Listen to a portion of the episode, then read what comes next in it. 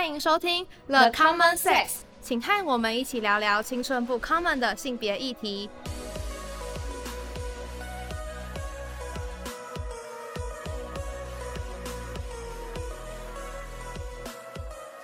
我是主持人森森，我是主持人佑佑。上一集呢，我们和伦伦还有奶家谈到了性别认同啊、同性恋出柜等议题。第三集，我们将继续从青年们的生活经验来聊聊这些无处不在的性别议题。这集的第一封信是来自 Void 的故事。我是非二元性别，我不是男生，也不是女生，我是准大学生。对我来说，这样的性别认同。造成生活中不断上演了各式的困扰，这些并非什么特定时间点的特定事件，而是隐藏在每个日常的细节中。例如，每次无论我去哪一家店消费，大部分的店员都会称呼我为小姐。虽然这几个月开始，那些店员或许注意到我的气质，还有特别训练过的声音，而叫我先生。然而，我也不是男生。高三时要申请大学，大量的文件上都有性别栏，都要写上女性，而不能写上我真正的性别认同。平常网络上和同学聊天，同学时常用女字旁的她、你来称呼我。在家里，父母称呼我为女儿、妹妹，这些都会唤起我的性别不安。然而，这种事件每天都会发生几十次。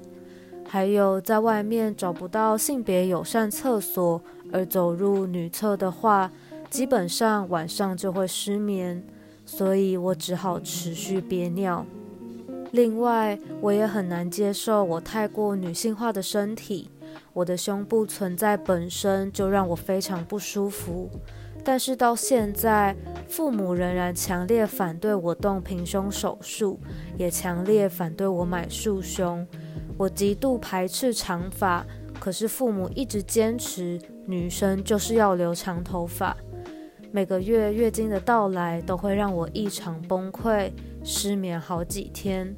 对我来说，那就是奇怪的液体从我身体中流出，而我不能控制。目前非二元性别还是很难受到大众接受。同婚通过了，是 LGBTQIA 权益的一大步。可是对我来说，距离非二元性别权利得到保障还是非常非常的遥远。讲到这个非二元性别啊，其实我就让我想到我们的节目名称的 Common Sex。也有引起很多的讨论，对，就就会有人质疑说，那你为什么要叫做 sex 而不是 gender？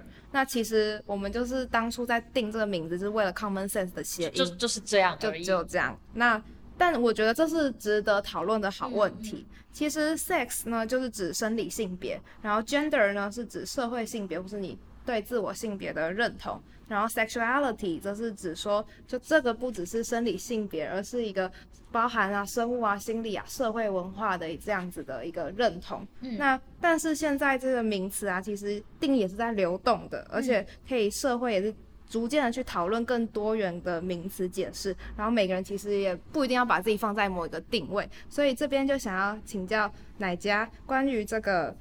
sex、gender 啊、sexuality 啊，还有个人的名词的流动，还有定位的问题。嗯，其实我觉得像这个信里面，他提到他是非二元性别这件事情，然后我觉得，呃，作为一个同志，就是我的自我认同就是是一个女同志。然后我记得我小时候就是开始意识到我跟一其他的同学不一样的时候，我也有一度觉得困扰，就是有想说。天哪，那我是不是应该要变成男生才可以喜欢女生？然后我也要变成男生，就是女生才可以喜欢我？这样我是不是要去变性？然后或者是也会有那种什么我的灵魂装错身体之类的，就是各种的，就是疑惑。然后我觉得这确实需要花蛮长的时间去理解，就是呃，你跟你的，就是你对自己的舒服的接受的程度是什么？然后。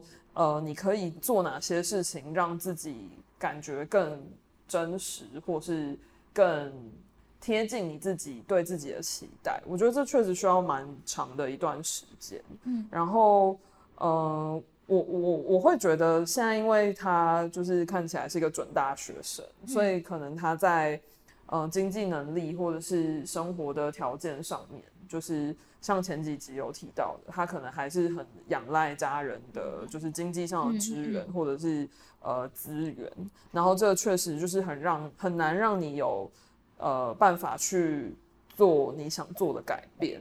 但我觉得。这嗯，就是这是一个很辛苦的过程，所以其实看完他这封信，我觉得蛮心疼的。嗯，但我觉得也是一个好的事情，是说，就像刚刚有提到，就是 sex 啊、gender 啊，然后 sexuality 这些，其实呃这几年，因为我们有很多可以讨论的这个空间，嗯，对，所以其实很多时候我也常常会觉得这些词汇在英文里面有它的解释，可是我们在中文转译的过程中也很容易。就掉了，没有办法那么精确的去翻译，所以它确实会很多呃，要怎么讲？比如说，嗯，性别认同，或者是呃，我们前阵子有跟同事讨论到，我们在写组织的那个介绍的时候，就有讲性，然后斜线别，就是它不是，它就是只想讲性，它也讲性别，然后它也讲就是它延伸出来的社会意义或什么。嗯，就是在用字上确实很难去明确的定义，因为这些定义都是经过讨论，然后它不断的去扩充，对，然后就像 LGBTQIA P P 或是 LGBT 或是 LGBT Plus 或者 LGBTQ Plus，就是有非常多不同的名称，然后我们也很难去说什么一定是正确的，什么一定是错误的，嗯，但是应该是说我们。我觉得，呃，对这个写信来的朋友来说，他确我们确实现在的用词，或者是我们的社会，它确实就是围绕着两个主要的性别去设计跟规划，所以他一定会有很多觉得格格不入的时候。但是这些格格不入的时候，就是除了对他自己来说需要不断的去调整，或是找到一个自己舒服的方式之外，其实他也是在教育。社会大众，还有他接洽到的每一个陌生人，或是朋友，或是同学，或是家人，就是不是所有人都像我们简单的想象，就是男生跟女生。对，而且其实呃，非二元性别，其实在国外有一个词，国外叫算懂得算，就像 non-binary 算算嘛，gender non-binary，对，gender non-binary。其实现在因为世代不断的进步，所以我觉得。越来越多人，他们是会愿意去开放自己的心，去接受自己的样子。嗯，所以其实 non-binary 认同是 non-binary gender non-binary 的人其实越来越多。所以其实呃，我不会觉得很难得到大众的接受。我觉得很多事情都会需要时间。嗯，对，就只是我们有没有那个机会去认去认识这样的朋友，或者是我们有没有那个机会把这个故事让更多人知道？对，所以。我我觉得的确，这个生这个生活的历程会非常非常的辛苦，对，但是就是，就是请不要因此而放弃。对对，我这边有一个小建议，就是确实在英文里面就很明确，就是 he 跟 she，然后中文可能就是他或是你，然后呃，在讲的时候不会。有性别的区分，可是，在书写的时候可能会有。那我觉得很多时候，比如说我们，如果我们的好朋友是一个跨性别或者是一个非二元性别的朋友，那也许作为朋友，我们贴心的方式是可以去请问他说：“那你想要怎么样被称呼？”而不是就是自己带入，就是帮他选择了他的性别。对，因为其实我们能做的就是。就是这个社会已经对他很严酷了，我们可以多一点点的温柔跟温暖，对，然后用他希望的方式去称呼他，我觉得这是一个好的开始。然后我们也要有保持这个开放的心，就是他希望我们今天称他为什么，我们就让这样子去称呼他，而不是再更进一步的让他的生活更困难。嗯。讲到这个性别啊，还有专有名词，又让我想到，其实我上大学才改了一个呃一个名词，就是我原本对于像这个换性别的手术叫做变性手术，但我后来才听说更好一点的讲法是性别重置手术，就借由这个名字的转变，让我想到说，哦对，因为如果讲变性，就对他来讲，如果他他他的认同是那个另外一个性别的话，那似乎就是一个重置的过程。就觉得这样讲是不是更友善一点，或者更尊重一点？我觉得可能都可以讨论，因为像我前几天也跟一个跨性别的朋友聊到，就是因为他们会打荷尔蒙嘛，嗯，然后我就会说你会怎么称呼这个过程？你会说你在进行荷尔蒙疗程吗？还是治疗？对，就是我会觉得这是一个转换的过程，可是这是一个。这个过程是你被医治吗？就是我不知道这个词对他来说怎么样，然后他就说治或治疗感觉很像他原本生病，对，然后他就说嗯，他也知道这个词很不精准，嗯，他有的时候也会尽量的避免，所以他可能就会说我现在在打荷尔蒙，但他不会去说我现在在进行荷尔蒙治疗，嗯，对，但就是每个人的接受的程度可能不一样，所以我对，就是如果你遇到一个就是非二元性别，又是跨性别，或是 whatever，就是你陌生的状态的朋友，就是尽可能的先询问他，他希望怎么样被称呼，或是使用什么样的称谓，嗯，这个是一个比较好的方式。自己讲了好多专有名词，对。但是我们下一位的投稿者，他看起来也是对于社会学跟性别议题略有体悟，那我们就来看看他对父权体制的控诉。好，下一封信件是来自桃园邓紫棋的投稿。我该如何形容我在伴侣关系中因为父权体制受到的社会控制？大概是透过呵斥和被控制来具象出我应该要是什么样子，我应该如何不信任身边的人。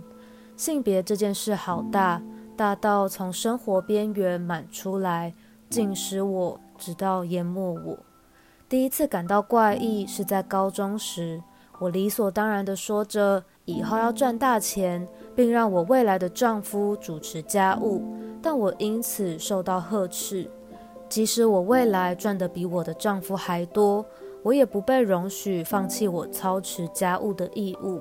我的丈夫必须要有能负担家计的能力，因为男人能力足了，家里就不会有纷争。那是幸福家庭的标记，也是条件。原来我身为女生，不被允许负担家计，也不需要深耕才能。我不能靠着我的能力给未来我爱的人幸福，只能被动的等别人给我幸福。第二次感到怪异，也是高中的时候，我刚拿着男友母亲给我的手工蛋糕离开他家。而我因此被家人严厉斥责。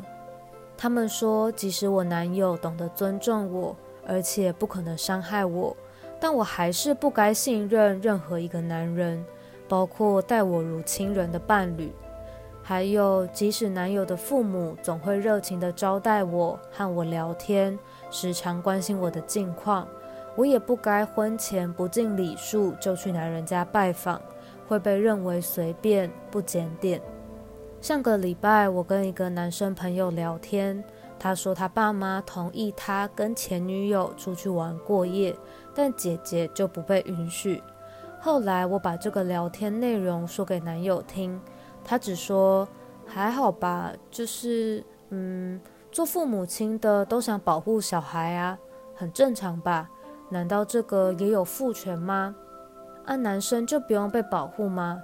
女生为什么会比较危险？我从小到大听过无数次的女生要保护自己，但这句话到底是指要我保护自己不受侵犯，还是我应该保持纯洁之身直到出嫁？女人不能像男人一样畅谈性经验，即使是对家人也需要遮遮掩掩。例如有人会说。女孩子应该纯洁，不然会没有人要。这样太早了吧？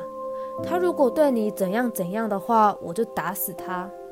这些充满符号的言论都在暗示女孩子的贞操，同样也暗示着男人都不可信任，因为只有男性会对女生在性这件事上采取主动姿态，女生是不会有性欲的，女生是被动的。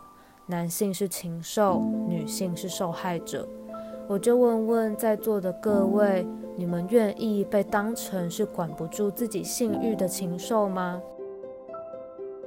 哇，我觉得这个投稿者真的很强，真的很强。但是我我觉得他有点出一个概念，就是说女性虽然她比较容易作为性骚扰或者性侵害的受害者，可能这个比例是应该是比男生高的。可是一直去强调女性要好好保护自己，或者像像我我是女生，然后我走在夜路上，我都会小心翼翼手握着钥匙，然后想说如果有后面有人跟着，我就拿钥匙去戳戳他戳他，然后是在捷运上，或是在呃公车上，我其实都不敢坐男生旁边，就是害怕任何一点点的可能性。嗯，可是如果从另外一个角度来看，我觉得应该也会有男生会觉得说，我们被当做潜在的加害者，感到愤愤不平。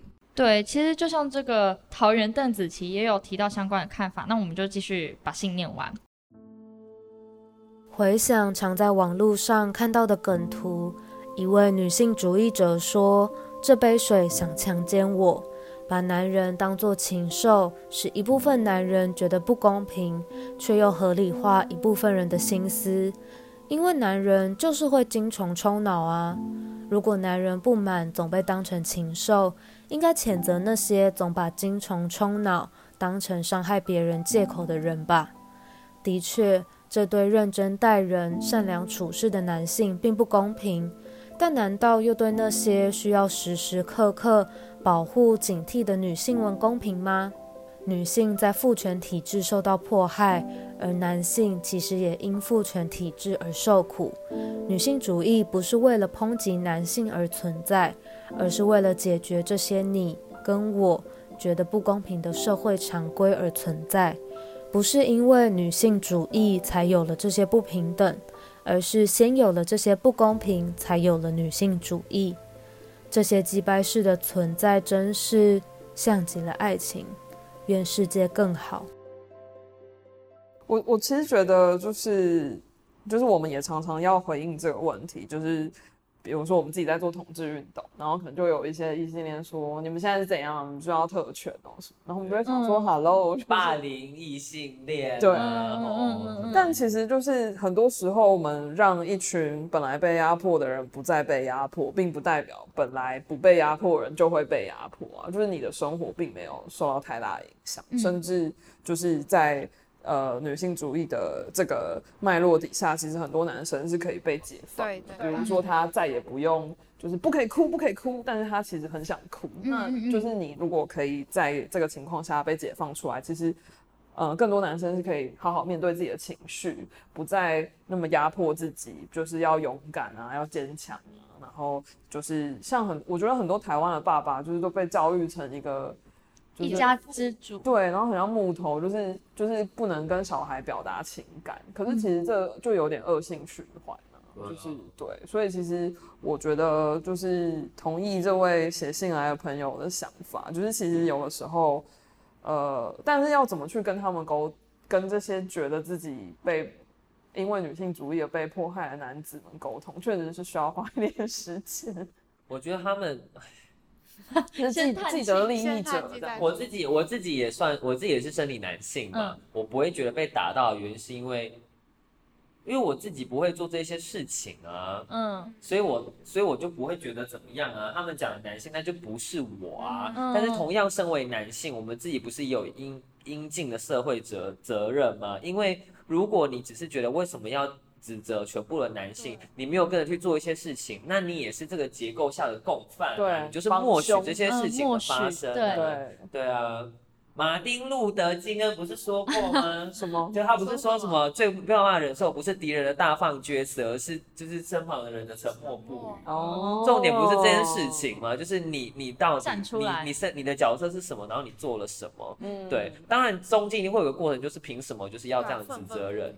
对对，可是那那反过来说，好，那如果我们就只是相互的指责来指责去，没有人要做任何事情的时候，那所以难道难道一群女性站起来要争就是要争取权益这件事情是是对的吗？我我指的对的意思是为什么为什么会是这些相对的弱势需要站出来告诉社会说，请你们跟我站在一起。而不是我们这些相对拥有比较资源的人去思考说为什么这个社会有这些不公平？我们嗯为什么不要一起来改善？嗯就是我一直在反思这件事情，因为其实不管是同志、身心障碍女性、青少年、移民等等，我们在不同的位阶上都可能是相对的弱势。可是很多时候你会发现很多的事情都是弱势的那一方出来发声，要求大家加入他们。嗯对但久了真的是会很心酸。嗯而且强势那一方就觉得说，像是我听到我认识的人说是同性恋霸权，我心想这这什么逻辑？嗯，对，有点像是自己的权益被被撼动的时候，就会觉得别人是霸权，或别人声音大就叫做霸权。我我，但是我觉得这个心态需要当事人自己内心好好的去思考，为什么他会觉得嗯相对剥夺感对或是就是霸权，对，因为你的你的权益其实没有任何的影响，对，那你的你的剥夺感跟你认为的霸权怎么来的？对，这可能需要思考。还有他的不安全感是怎么来的？对，他的优势久了之后，如果别人可能也稍微好了一点，他就觉得被动摇。对，嗯这可能会需要每个人自己去思考。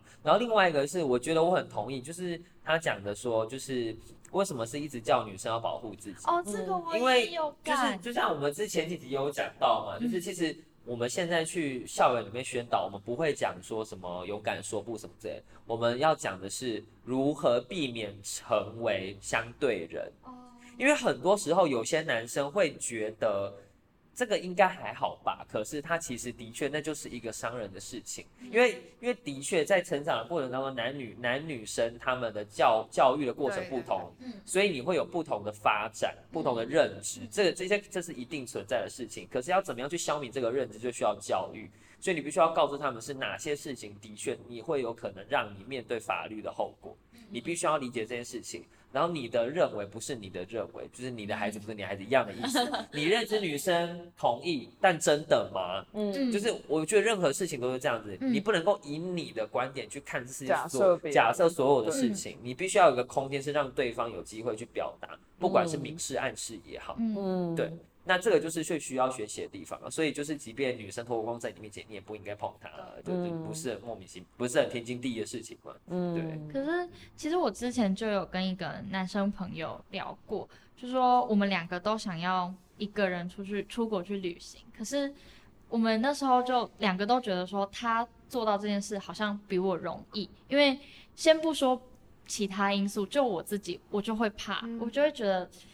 呃，会不会遇到什么事情这样？所以就觉得很当下那时候没有想那么多，没有懂那么多，然后就觉得好好可惜哦，因为我是女生这样子。作为女生，有很多很生活中很细微要去注意的事情，譬如说，像是我之前跟朋友有男生朋友在晚上，然后经过一个一个桥，然后分左边和右边。我原本在右边，但我突然就走到左边。他就问我为什么，我就说因为那边有一个老先生站在那里，呃，也不知道老就是中年的男子站在那边，然后就看起来走路晃晃的。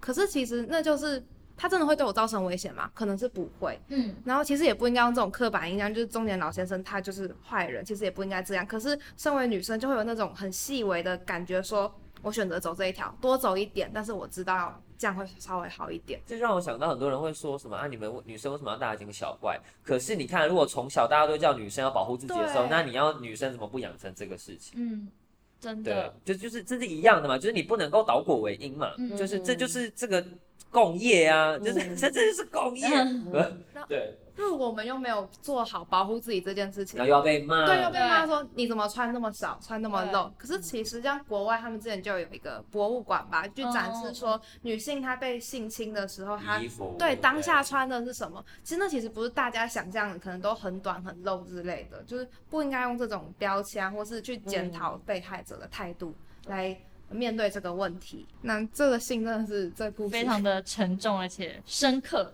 嗯，大家可以好好想一想这样的问题。那我们本节目的最后一封信，我们就来聊聊性别友善厕所。下一封信是来自小班的投稿。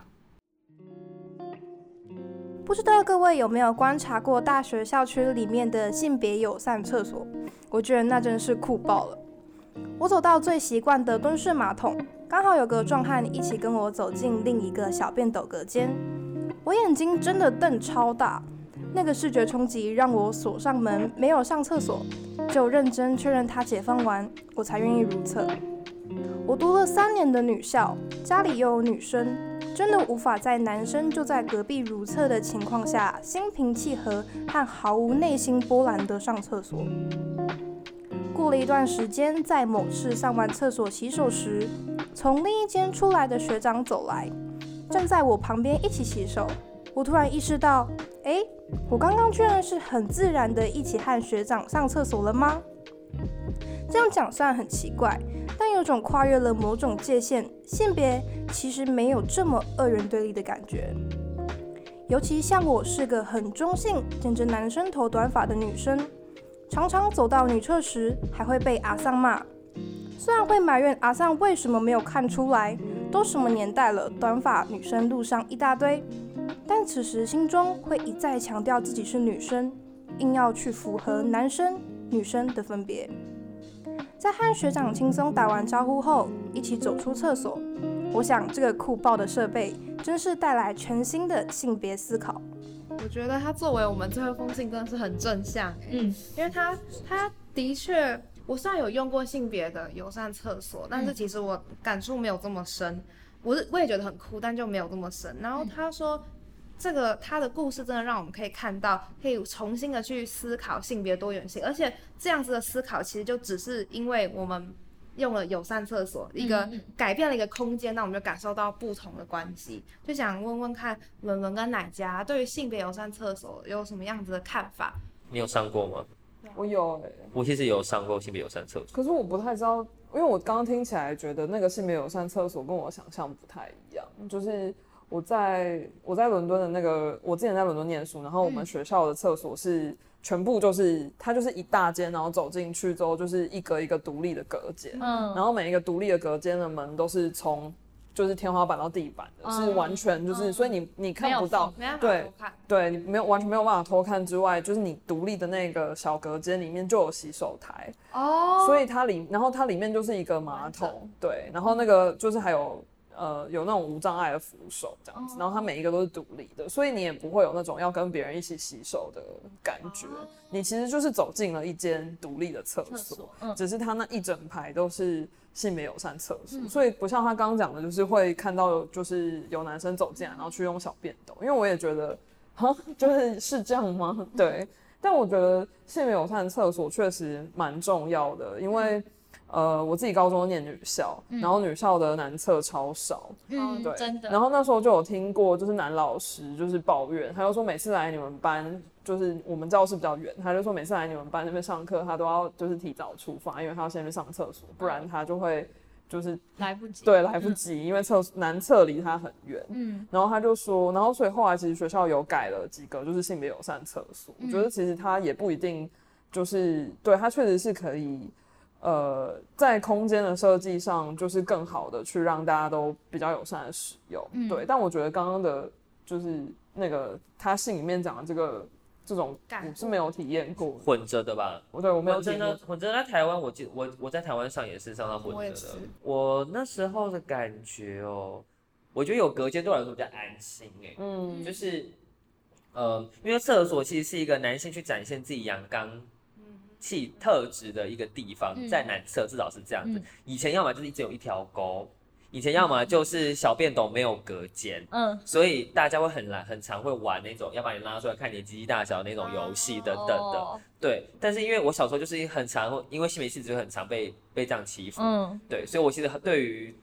就是好好的隔间的厕所，就是我我对于没有隔间厕所我很恐惧，可是有这个隔间，我觉得我会比较安心。嗯，对对对，所以其实我觉得性别友善厕所有些时候它其实是让上厕所这件事情是更加的，我觉得某程度算是有个人隐私哎，至少对我来说啦，会比较自在。当然也有一些人会讲说什么哦，这样可能就是男生会更有。机会去偷窥什么的，这我我我认真觉得啦，我认真觉得就是会偷窥的人，就是怎样的厕所都会偷窥。那就检讨，男生要检讨自己，对，不是去限制这个。就是我觉得还有很多可以讨论的空间，但究竟要怎么样去处理这件事情，我觉得不应该是说，所以这个就不要。嗯，我觉得另一个可以思考的点是。与其说是性别友善厕所，不如我们怎么去想，我们怎么分类厕所？嗯，也许应该是分法是说，这是坐式的马桶，这是蹲式的马桶，这是站式的小便斗，然后这个可能是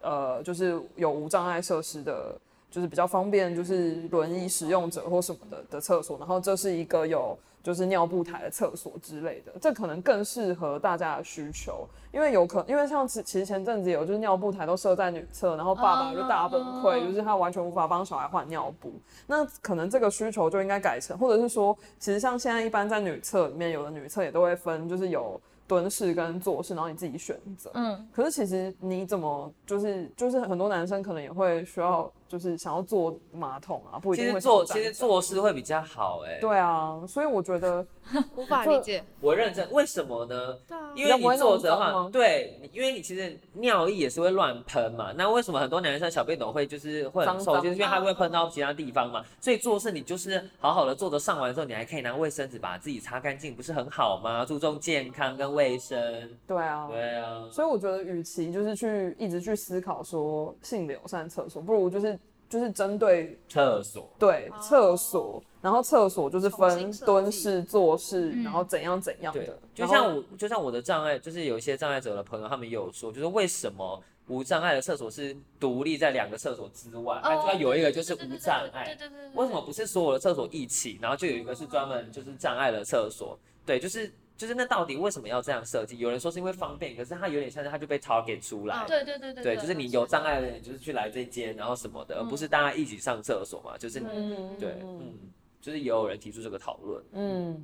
在我们这三集的节目中，读了这么多封信，那我们也看到了很多青年在生活与校园中遇到的性别困扰。那最后就想要请问冷冷跟奶家，在经过二零一八的性别议题公投，台湾社会呢其实出现了许多不同立场啊，还有不同层次的冲突，有些是家庭中的，但也有不同党派跟世代间的冲突。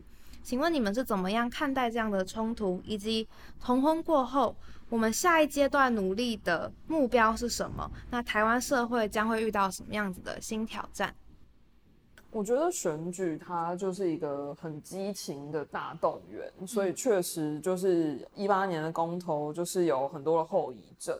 然后比如说那些错误的讯息啊，或者是到二零二零年的立委选举的时候，又有一些阿萨布鲁的，就是候选人就跑出来，他的证件就是要把同婚改回去之类的，或者就是你就会知道说这种情绪的动员，它对人类社会是多么的有效，所以有人去做这样的事情。那也凸显出，确实我跟伦伦还没有失业的一个重要的原因，就是这个社会还是需要我们存在。